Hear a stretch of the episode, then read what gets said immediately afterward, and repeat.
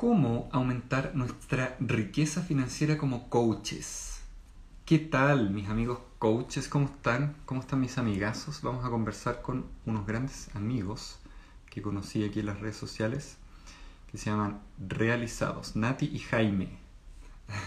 Ellos son coaches financieros y los vamos a invitar acá. ¿Ven? Yo lo invito de manera automática. Realizados también desde su perfil.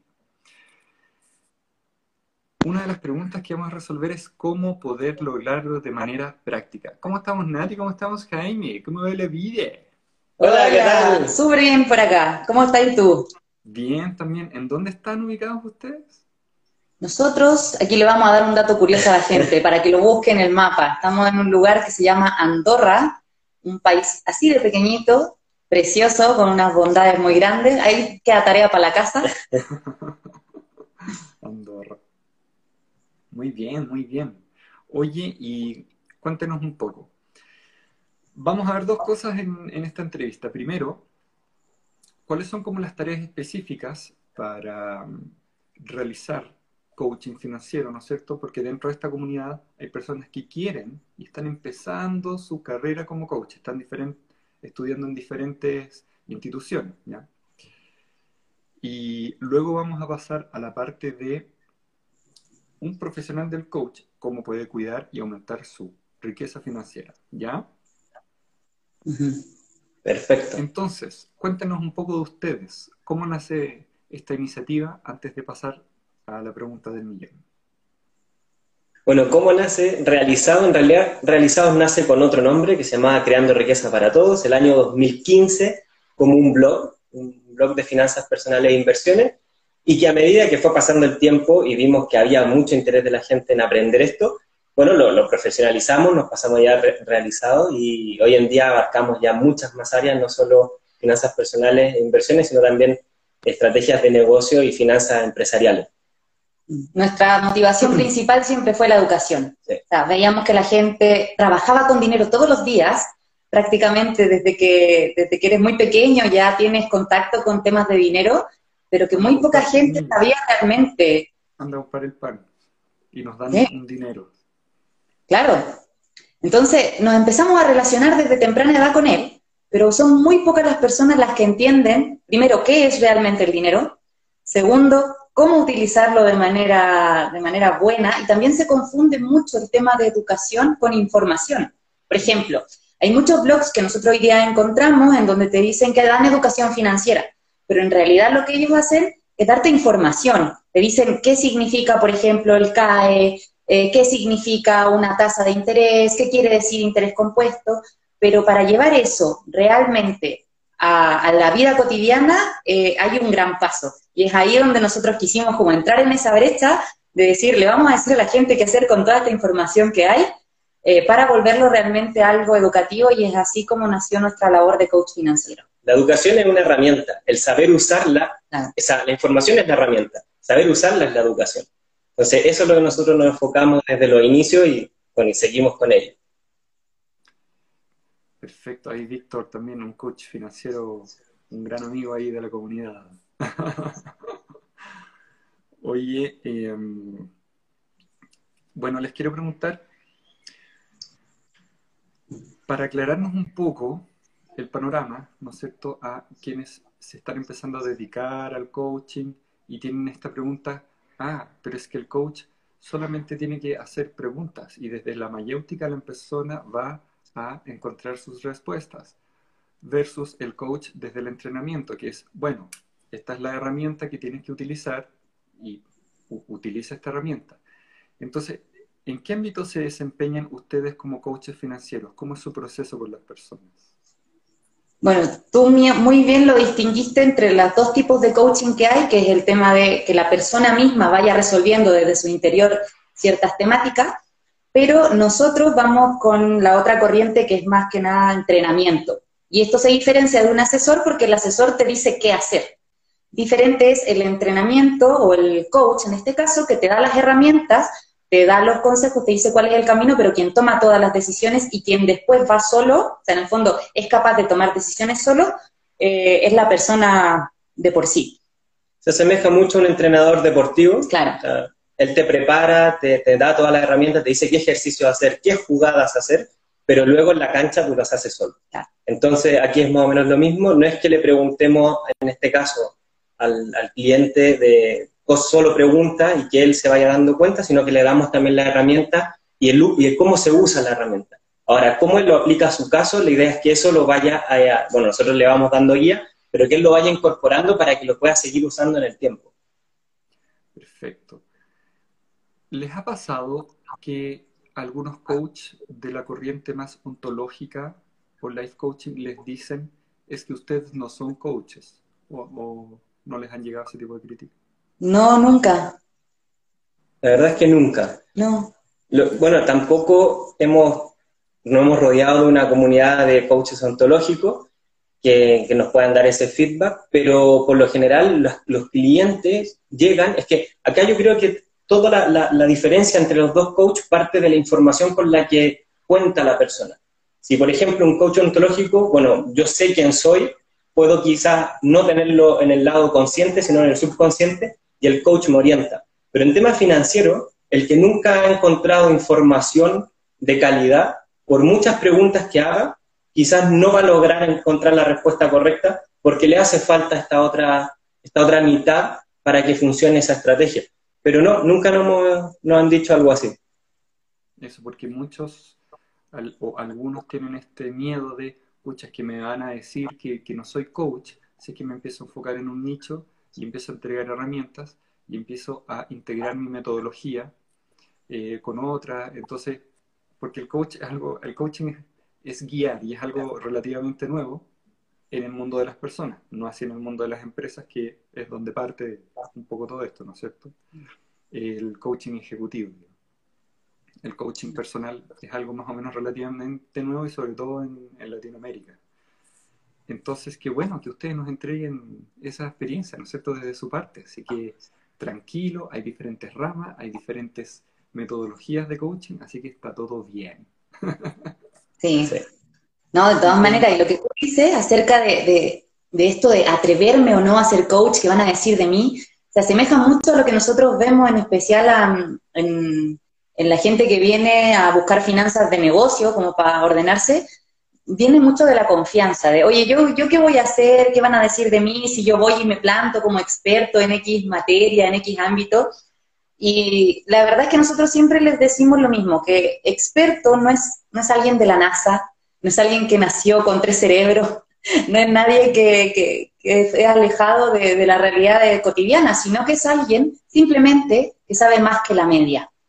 Entonces ahí a la gente como que, wow, yo sí que puedo decir de que muchos ámbitos, mucho más de los que yo pensaba, y que sé más que la media. Entonces ya me puedo calificar a mí mismo como experto y eso te da también otra parada para, enfrentarte a este tipo de miedos que pueden ir apareciendo. Y también el tema de las metodologías. Hay metodologías que aplican para cierto tipo de personas y otras para otro.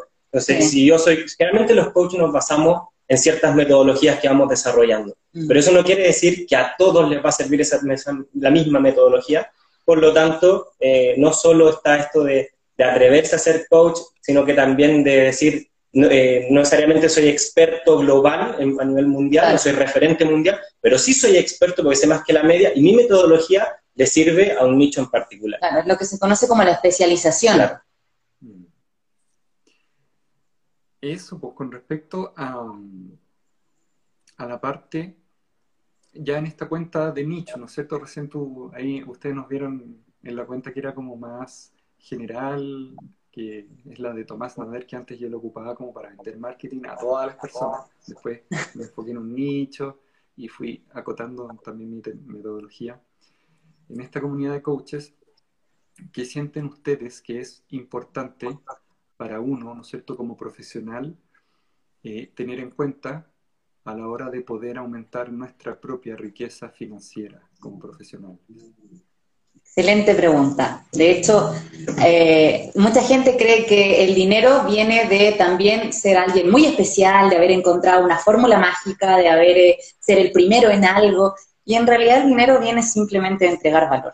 si tú le sirves a alguien, eh, esa persona te va a pasar su dinero de vuelta, porque lo que quiere es resolver algún problema o mejorar en algún ámbito. Y para eso yo creo que la clave, la clave para mejorar el, el flujo de dinero es ser claro en lo que tú eres bueno y en qué le puedes ayudar a la persona. O sea, transmitir el mensaje claro. Y aquí eh, quiero hacer una, algo, decir algo puntual que es, muchas veces nosotros creemos que somos claros, pero es porque lo decimos desde la mirada del experto, o sea, de la, de la persona que lo ve todos los días y que está prácticamente sumergida, por ejemplo, nosotros en el ámbito financiero. Nosotros estamos ahí nadando en términos financieros todo el día. Entonces yo asumo que lo que yo le digo a la gente me lo entiende fuerte y claro. Y en realidad no es así. Entonces ahí eh, viene eso, como no, no necesariamente tienes que ser solo claro, sino que además ponerte los zapatos de que tú vas a ayudar a alguien que sabe mucho menos que tú. Para mí, yo concuerdo, ese es el primer paso, entregar valor, porque sin valor nunca se va a generar una venta. Y luego de eso yo creo que hay dos pasos más. El primero es la mentalidad, hay, hay que estar preparado para cobrar, hay que estar preparado para crecer financieramente, porque si no, ese es nuestro techo invisible, hasta ahí nomás llegamos. Y esto no solo, bueno, lo dicen distintas... ¿Cómo? Que no nos damos cuenta que existe. Qué interesante. Exactamente. Y, y, existe, no nos damos cuenta, pero existe. Y a medida que vamos subiendo este techo, desbloqueando partes de la mentalidad, podemos optar a mayor riqueza. Pero luego viene la otra parte, que es cómo administro y que sobre todo es lo que más trabajamos con nuestro programa de, finanzas para, para empresarios, para empresas, que es el no morir de éxito. Porque muchas veces un coach, sobre todo los que damos servicio, podemos tener muchos clientes, pero no estamos aquilatando, por así decir, todo lo que conlleva eso, eh, tanto monetario como de tiempo. Y ahí entran herramientas financieras que son clave para poder ordenarme, para poder setear cuáles son los precios porque al principio, por ejemplo, definimos precios por comparación, precios por cuánto quiero ganar por hora, pero no estamos dándonos cuenta que detrás de eso hay mucho trabajo también para preparar la, sesión, para la hora que estamos ahí y posterior, gestiones administrativas. Entonces, todo eso pasa cuando uno ya llega a un, punto que puede morir de éxito. Entonces, nosotros ahí con este programa ayudamos, que esa es la, yo creo que es la tercera fase para poder atraer eh, riqueza. Qué interesante. Y el, poner el precio también implica que la otra persona va a tener un cambio en su vida, porque si tiene mayor estabilidad financiera, mayor tranquilidad financiera, eh, mejora su relación con las otras, puede salir con sus amigos. Yo un tiempo que no podía salir con mis amigos porque no podía pagarme el, la pizza o la cerveza. Entonces mejora tu vida, el mejorar tu capacidad de intercambiar, ¿no es cierto? Eh, ese cambio en la vida de la otra persona, poder mejorar tu relación, poder tener más oportunidades de cubrir tu salud, es un cambio en la vida. Y además te permite generar la experiencia de vida que tú quieres. ¿Cuánto pagarías una vez por aprender a generar la experiencia de vida que tú quieres? Es muy valioso, ¿ya? Entonces, comparado con una sesión, ¿Cuánto pagarías con una sesión, por una sesión? Es, un tiempo, es una hora. ¿30 mil pesitos así? No, pagar un cambio en, mi vida. Entonces, es muy interesante eso que dices tú de los diferentes niveles de profundidad y estar preparado para recibir. Em, aquí, una pregunta un poco más práctica. Cuando, desde el año pasado, cuando empecé a aprender a vender bien y empecé a recibir más dinero, no sabía cómo organizar mi plata y tenía como una cuenta vista por acá, una cuenta root, una cuenta de empresa y no sabía dónde poner qué. ¿ya? Una vez que ya sabemos quizás cómo vender, cómo recibir más, ¿qué hacemos? ¿Cómo administramos eso?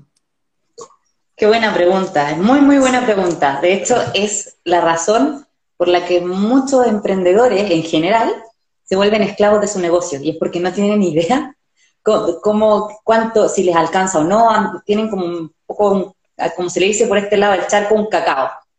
Eh, está todo mezclado. Y lo primero, el primer tip, y yo creo que el más valioso, es asígnense un sueldo. Páguense. ¿Por qué? Porque nosotros como personas somos entidades que necesitan dinero y la empresa también, pero somos entidades completamente distintas con objetivos diferentes. Una persona quiere el dinero para ser feliz, para realizarse como persona. La empresa no. La empresa lo quiere para generar más dinero. Es una máquina de hacer dinero. Por supuesto que detrás aportando valor, o sea, un montón de cosas nobles, un win-win puede venir de una empresa, pero su objetivo principal es generar dinero. Entonces, cuando nosotros mezclamos esos dos objetivos, que por un lado el nuestro es ser felices y por el otro lado el de la empresa, que es generar más dinero, hay dos objetivos mezclados y hay dos economías completamente diferentes que se administran también completamente diferentes mezcladas. Así que para separarlo y para tener más claridad en ese asunto, el primer tip es asignarse un sueldo y tener eh, costos y, todo y los ingresos y todo por separado, porque así se cumplen los dos objetivos. Y pasa algo muy interesante cuando uno se asigna el sueldo, y es que cuando uno le pide a la empresa, la empresa generalmente da. Si yo mantengo mis costos muy bajos siempre, la empresa no crece, porque dice, ¿para qué si ya está, estamos bien? En cambio, de hecho, nosotros cuando le empezamos a pedir más a la empresa, estamos hablando sueldo y ciertos niveles de facturación, se multiplicó por 5 la facturación. Entonces, eso ayuda mucho, porque claro, ahora uno tiene la meta de no facturar para cubrir los costos chiquititos, sino también para cubrir, en este caso, por ejemplo, dos salarios. Entonces, mes a mes tenemos que exigirle tanto a la empresa. Y eso hace que, que todo se mueva mucho más y obviamente después empieza a subir y se vuelve una naturalidad ahora facturar sobre lo necesario. ¿Dónde lo hago esa separación? ¿En, en, un cuaderno? ¿Cómo lo puedo llevar a la práctica? ¿En un bueno, Excel? Nosotros... Tengo miedo al Excel.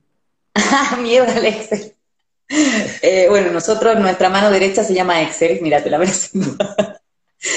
Pero eh, esto se puede hacer, la verdad es que en cualquier cosa que tú puedas hacer un cuadro, y el cuadro es muy sencillo, tú tienes eh, para ambas economías ingresos y costos, siempre. Entonces, en el caso de tu economía personal, tu ingreso es el sueldo. Entonces, tú pones tu ingreso es el sueldo que te asignas por empresa. Y luego todos tus gastos personales. Salidas a comer, la pizza que mencionaba. Todas esas cosas son gastos personales. Y por otro lado está eh, el mismo cuadro, pero de empresa. Ingresos, costos. Los ingresos de la empresa son toda la facturación que tiene. Los costos, estaría ahí tu sueldo, es ahí donde se unen las dos economías y por otro lado, todos los costos por existir de la empresa, que ya sabemos que en el emprendimiento digital típico de hosting, eh, publicidad y todo ese tipo de cosas. Corporativo, todo eso. Claro. Mira, si no te gusta el Excel, como consejo práctico, yo te digo que utilices dos aplicaciones móviles distintas, una para, las para ti como persona y otra para empresa. Y, eso también te va a dar claridad de otra cosa, que es saber cuál es el flujo, y también te va a dar una paz mental muy alta, porque estamos hablando del flujo de, dinero. ¿Dónde, ¿Dónde está el hoyo, por así decirlo, en el barco? Porque muchas veces decimos, la empresa no, no sirvió, no funcionó, pero no era que la empresa no estuviera generando, era que el emprendedor o el empresario detrás era el que se estaba comiendo todo el dinero y, no, y por eso la empresa fracasó, o viceversa.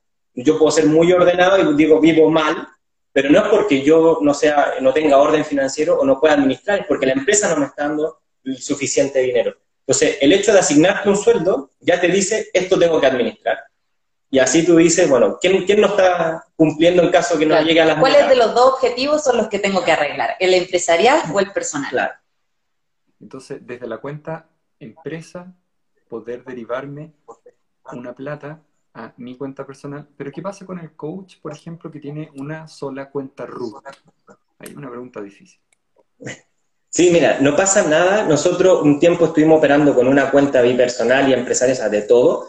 Hoy en día ya tenemos todo más, más separado y puede ser un siguiente paso, pero no pasa nada mientras haya orden en el... Bueno, es que cuando es coach, cuando uno da boletas de horario, cuando uno es autónomo o independiente, se mezclan mucho las finanzas. Cuando uno realmente profesionaliza la empresa y hay que separarlo por, por, obligación las finanzas, porque hay que llevar una gestoría y todo mucho más, más detallado, ahí se ordena casi por, por defecto bastante. Por obligación ahí.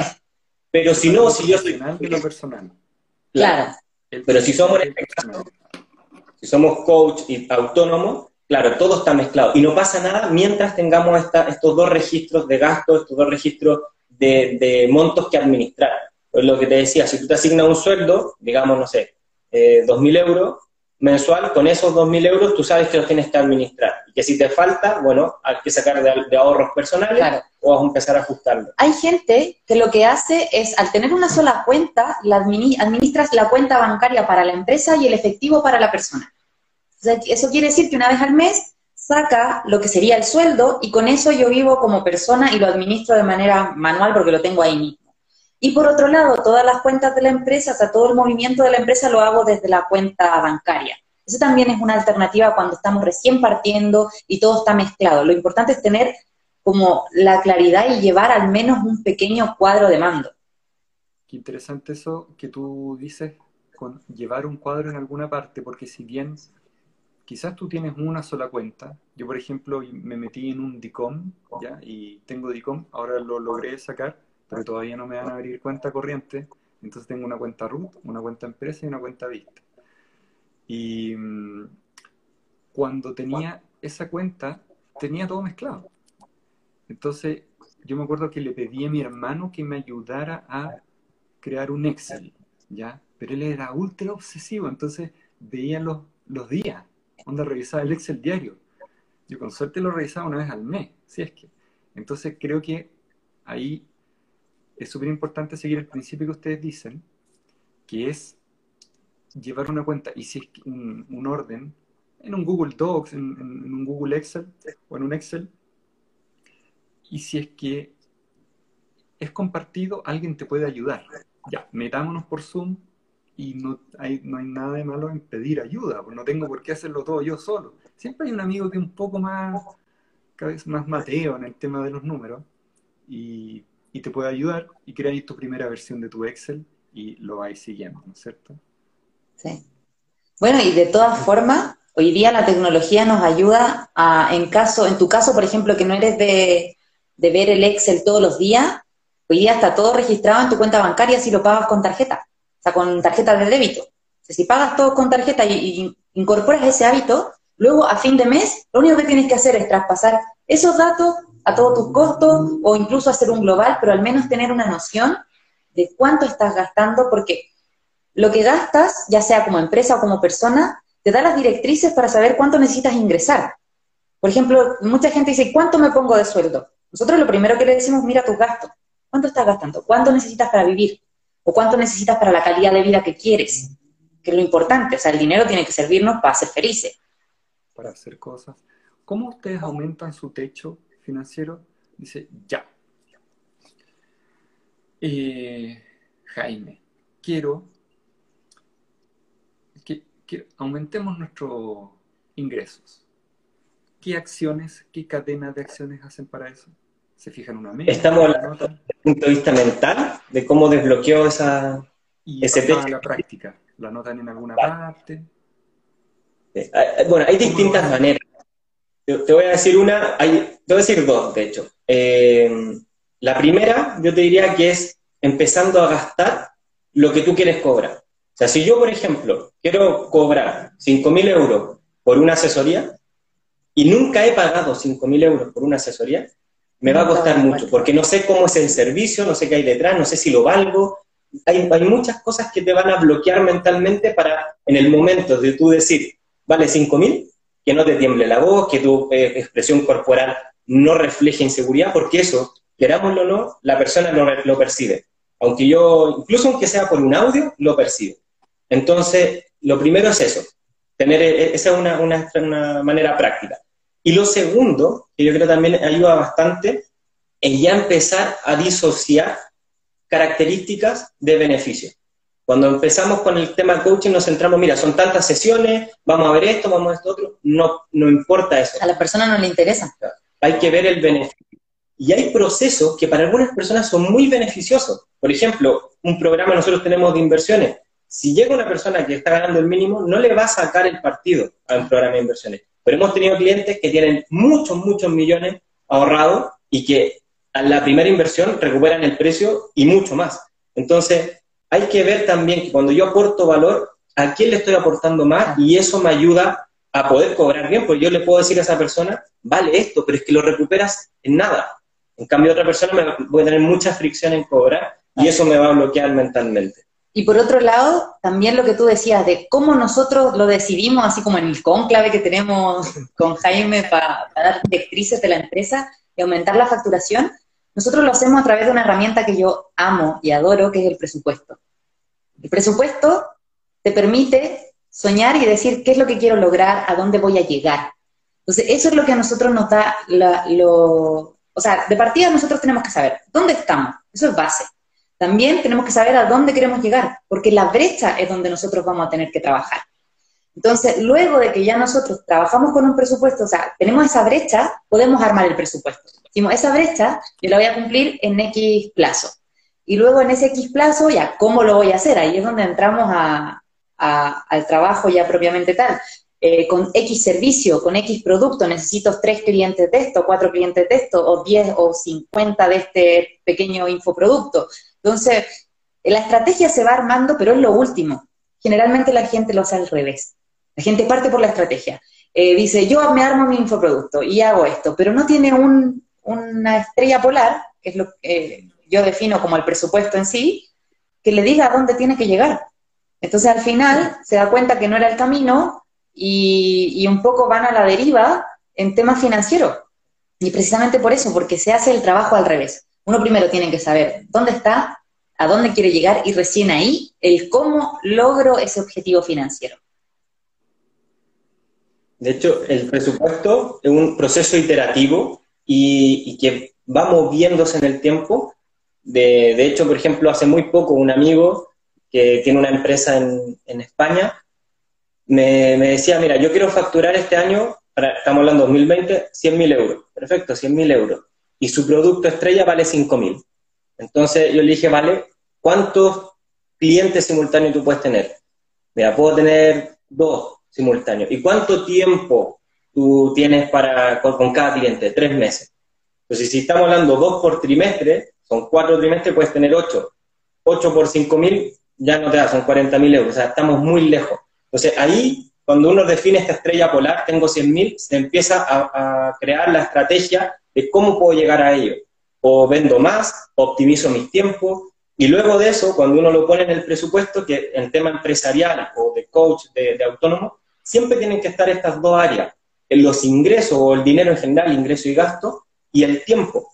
Porque perdemos de noción a veces por una venta muy buena, pero que nos amarramos seis meses o un año a un cliente y luego no puedo gestionar muchos simultáneos.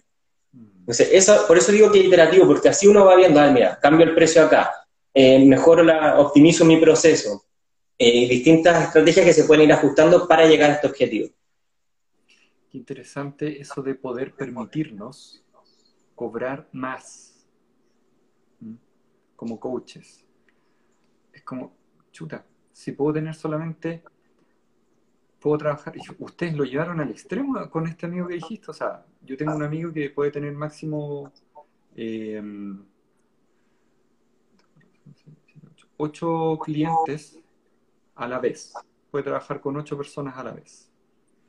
Pero con dos personas a la vez fue heavy, eso que me dijiste. Como que nos abre mucho la mente a la comunidad. Entonces, ¿qué hago si quiero generar más ingresos? Bueno, me capacito, ¿no es cierto?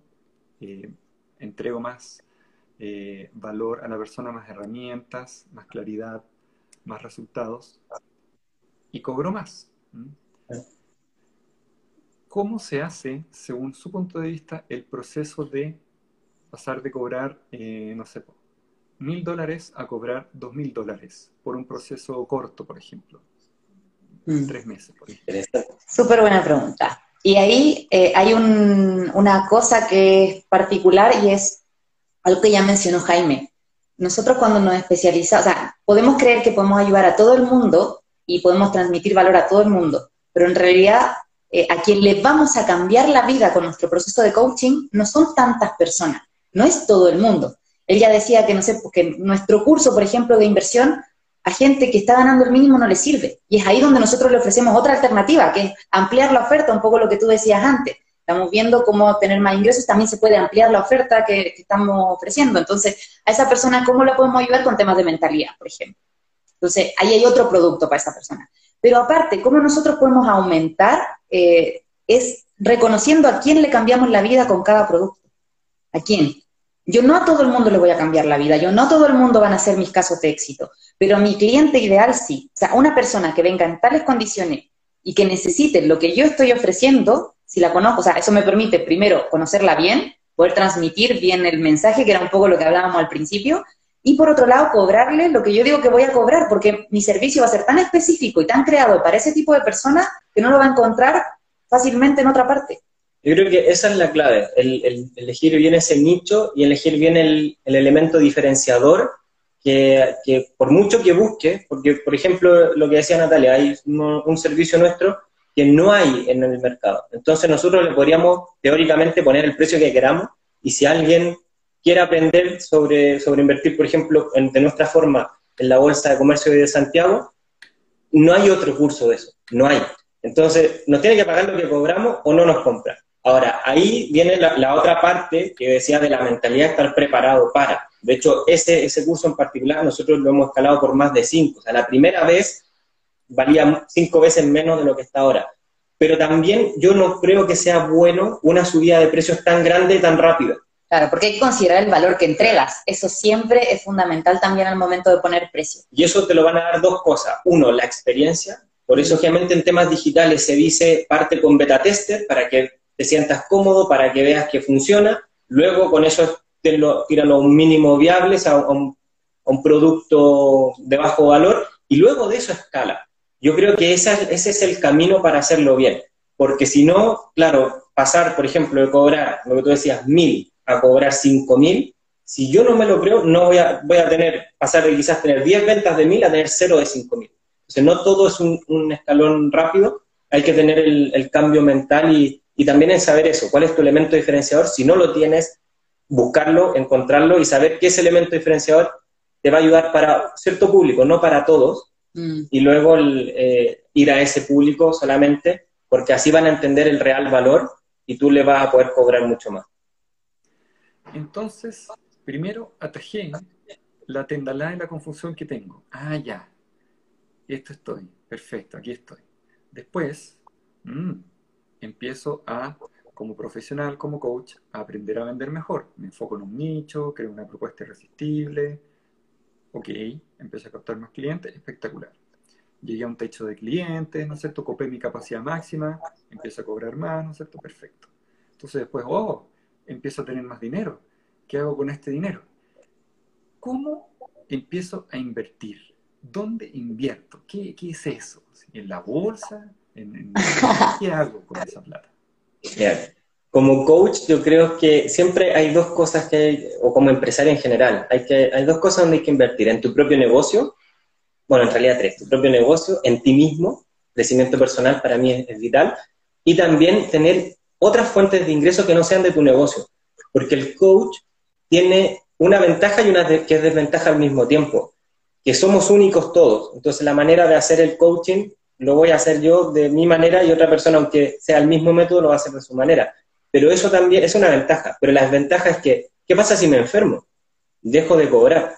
Entonces, cuando nosotros pasamos un negocio netamente en servicio, es vital tener otras, otras fuentes de ingreso vital, o porque pueden ser incluso también dentro del negocio, pero no de servicios, por ejemplo, infoproductos, algo que, cubra unos gastos sin que yo esté presencialmente ahí. Claro, y para invertir yo creo que la clave es, eh, yo pongo un capital, o sea, yo puedo invertir varias cosas, puedo invertir mi tiempo, que es por lo general cuando nosotros creamos un negocio, ahí está invertido nuestro tiempo mayormente, o puedo invertir un capital, que es lo que tú dices, cuando yo ya llego, invertí bien mi tiempo, me rentabilizó y tengo este capital. ¿qué hago? Y ahí en cualquier cosa que te retorne y te devuelva dinero. Eso yo creo que es lo más importante. Y aquí hay millones de alternativas. O sea, uno se va a Google y pone en qué invertir y créeme que te van a salir así, pero un montón de cosas. Nosotros particularmente, antes de ser coach financiero fuimos inversionistas, partimos así. Y fue porque nos interesó el mundo de la bolsa, pero no este mundo caótico de la bolsa, este mundo que aparece en la televisión y que gritan compra, vende y lo perdí todo. y todo. Nosotros somos los inversionistas FOMES de la bolsa, eh, es una corriente particular y por otro lado también nos gusta mucho el mercado inmobiliario. Entonces, nosotros elegimos eso, pero hay otras personas que eligen otras alternativas de inversión. Eh, por ejemplo, puede ser el marketing de afiliados, también es una alternativa de inversión porque yo ahí invierto mi tiempo, mis redes de contacto, o sea, nosotros tenemos muchas cosas que rentabilizar. Eh, también puede ser, por ejemplo, comprar productos y revenderlos, o sea, eso prácticamente un mini negocio, o, ser un socio capital de otro negocio, entonces al final yo me pongo a invertir, me pongo en una startup, pongo mi dinero y luego recibo dividendos de lo que está rentando ese negocio. O sea, hay millones de alternativas de inversión. De hecho, lo importante y lo básico, antes de que entre Jaime, es eh, que tienes que saber lo que estás haciendo. Eso es fundamental. Tú tienes que conocer en dónde estás invirtiendo y tienes que saber dónde estás poniendo tu dinero y cómo eso genera dinero. Si tú inviertes a ciegas, es ahí donde está el riesgo. Invertir no es riesgoso. Invertir sin conocimientos es prácticamente, no sé, manejar un cuchillo con los ojos cerrados. Lo que yo decir que, de hecho, dentro de una misma inversión pueden haber muchas aristas. Por ejemplo, el inmobiliario, tú puedes comprar, que la manera que nosotros hacemos, comprar para alquilar y ya está. Para recibir este pago mes a mes, esa es nuestra manera. Hay quien compra y vende caro, o sea, compra barato para vender caro.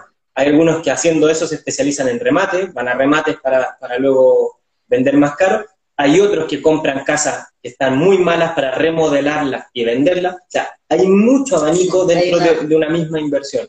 Y eso en acciones pasa lo mismo. Nosotros tenemos una, una, corriente, pero existen tres o cuatro más que son, tienen otros perfiles y otros conocimientos que hay que tener. Y como decía Natalia, el riesgo no está en la inversión, sino en no saber lo que uno está haciendo. Oye, interesante todo lo que mencionan porque son muchas alternativas nuevas, ¿no es cierto? Que los que por ahora no invertimos en esta tercera etapa de atajar nuestro tema, aprender a generar más, invertir, nos ayuda de alguna forma a vislumbrar qué es lo que vamos a hacer en el futuro y a perderle el miedo, ¿no es cierto? A eliminar esa incertidumbre. Ah, ya, hay más camino, y eso nos hace, nos brinda más tranquilidad, así como más esperanza, perfecto. Yo voy a invertir, perfecto, o sea, ya. ¿Qué es lo que recomendarían ustedes? Esto va a ir al podcast de marketing y ventas para emprendedores, ¿no es cierto? Y negocio ah, de emprendedores, ¿viste? Ahí viene un recuerdo antiguo del, de para coaches. Em, ¿Qué es lo que recomendarían a ustedes, así como palabras al cierre para los profesionales del coaching en el mundo de lograr aumentar la riqueza, ¿no es cierto? Y diseñar su propia experiencia financiera tal como la quieren. ¿Qué sienten que es importante, que tienen que saber, conocer? depende, depende de en qué, en qué punto de partida esté el coach. Porque, por ejemplo, si el coach hoy día no está generando los ingresos suficientes, la recomendación es mentalidad. ¿Por qué? Porque está este techo de, cristal. Entonces está el techo invisible que no vemos y no se va a poder romper nunca si no se trabaja el tema mentalidad. Ahora, si en realidad no es la mentalidad, si el coach ya puede cobrar y no hay ningún problema por eso, pero tiene en realidad, no, sabe para dónde tirar, no sabe cuál es el siguiente paso, un poco de, ¿y ahora qué hago? Ya estoy cobrando de esto, pero en realidad no sé cómo hacer crecer mi negocio. Eh, ahí yo creo que viene el cuadro de mando que ya mencionábamos, de hecho nosotros llevamos un programa completo sobre cómo hacer el, tema al detalle, un poco como lo que, lo que armaste en conjunto con, con el Excel y eso, pero ya más, más a largo plazo, con el tema de la proyección que mencionamos antes. Ese sería como el paso para la gente que ya está facturando, que ya, ya tiene dinero suficiente. Y, y por otro lado, yo creo que también sea, al mismo tiempo de trabajar tu mentalidad, encontrar en qué eres bueno, cuál es tu lado de genialidad, cuál es tu, tu a quién vas a ayudar, a quién le vas a cambiar la vida, porque en el fondo eh, se sabe que te cuesta el mismo trabajo eh, conseguir, no sé, un, vender un producto de 200 euros que de 1000. Entonces, si ya te lleva el mismo trabajo, eh, descubre cuál es el elemento diferenciador y ten la confianza para hacer el cobro trabajando en tu mentalidad eh, para cobrar esos mil, porque ya te va a llevar el mismo trabajo. Entonces, si vas a invertir lo mismo de tiempo y la misma energía, mejor que te genere los mil a que te genere los 200. Y además, que los que pagan mil son siempre mejores clientes. O sea, son todos más felices, porque cuando te pagan más, la gente te dice, o sea, se dice a sí misma, esto me va a salir sí o sí, porque he pagado un monto más alto. Entonces entra un cliente súper comprometido, te llega a todas las sesiones, hace todas las tareas y tú te sientes realizado como persona eh, literalmente porque estás viendo que sí le estás cambiando la vida a alguien. Diferente es alguien que te paga poco, que tú vas y estás ahí arreándolo para que llegue a las sesiones, arreándolo para que, para que te haga los ejercicios, para que aplique lo que uno le está diciendo. Entonces, es un beneficio por todos lados esto de trabajar en cobrar más para tener mejores clientes. Y un, solo una cosa que yo complementaría a eso es el hecho de buscar algún mentor que vaya no muchos pasos más adelante, pero sí por lo menos un par mm. más, porque ya, ya recorrió el mismo camino y puede ir. Y si no tienen dinero para invertir en un mentor, a lo menos ver otros mercados, por ejemplo, empezar a mirar el estadounidense, empezar a mirar el europeo, porque incluso también el, el, de Australia está muy bien para el tema de coaching, porque ellos ya están haciendo otras cosas y uno puede de ahí sacar ideas que, que a uno le, ayuden en este caso a, avanzar mucho más en su negocio. No, y a veces, a veces pagar un mentor, la gente que no, que está recién empezando, o sea, siempre es mejor pagarlo porque ahí el mentor está full contigo y, y, hay una línea de, de, tiempo, o sea, una coherencia. Pero si aún así no estás ahí todavía, invita a un café a alguien.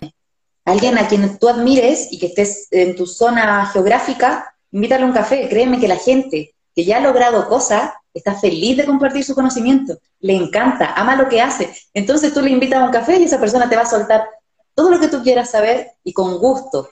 Así que hay siempre alternativas para seguir creciendo y tener una mentoría independiente de que tengas los recursos todavía o no. Qué grande, chiquillo. Oye, salimos aquí regaloneados, llenitos de amor, con todos los mensajes y recomendaciones que nos han hecho en el mundo de, la riqueza financiera y riqueza profesional también. Mentalidad, no es todo Excel, hay que observarse, hay que hacer alianzas, hay que buscar otros referentes. Así que, nada, a nombre de la comunidad, ahí quería agradecerles por su tiempo y energía enfocado en compartirnos sus conocimientos. Un gusto, un gusto haber participado, de haber aportado también con, nuestra mirada de, las finanzas y de, bueno, de todo, de negocio a, tu comunidad. Y espero que bueno, por ahí leí, algunas personas decían geniales los consejos, que bueno que le hayan gustado y ahora hay que pasar a la siguiente fase, que es la implementación, porque como decíamos, la información puede haber, pero yo invito a todas las personas que nos vieron hoy día a que implementen, que den pasito a pasito, no, la idea no es construir un edificio en un día, sino que ir ahí, piedra a piedra, ladrillo, ladrillo, construyéndolo. Sí. Muchas gracias por eh, el espacio, nosotros felices de hablar de lo que amamos hacer. Grande, pues muchas gracias. Entonces también cuenten con todo mi apoyo para lo que sea que en lo que nos podamos potenciar. De ahí seguimos en contacto y compartiendo en comunidad. Mira, ya uno aquí, el Aníbal quiere invitarnos café a todos. Muy bien. Un café virtual ahí. Muy bien. Eso es claro, o sea, se puso las pilas, pero ahora ya. Grande chiquillo. Un abrazo, muchas gracias y ahí todo el éxito en sus proyectos. Éxito también. Besito. Chao, chao. Ciao, Lin.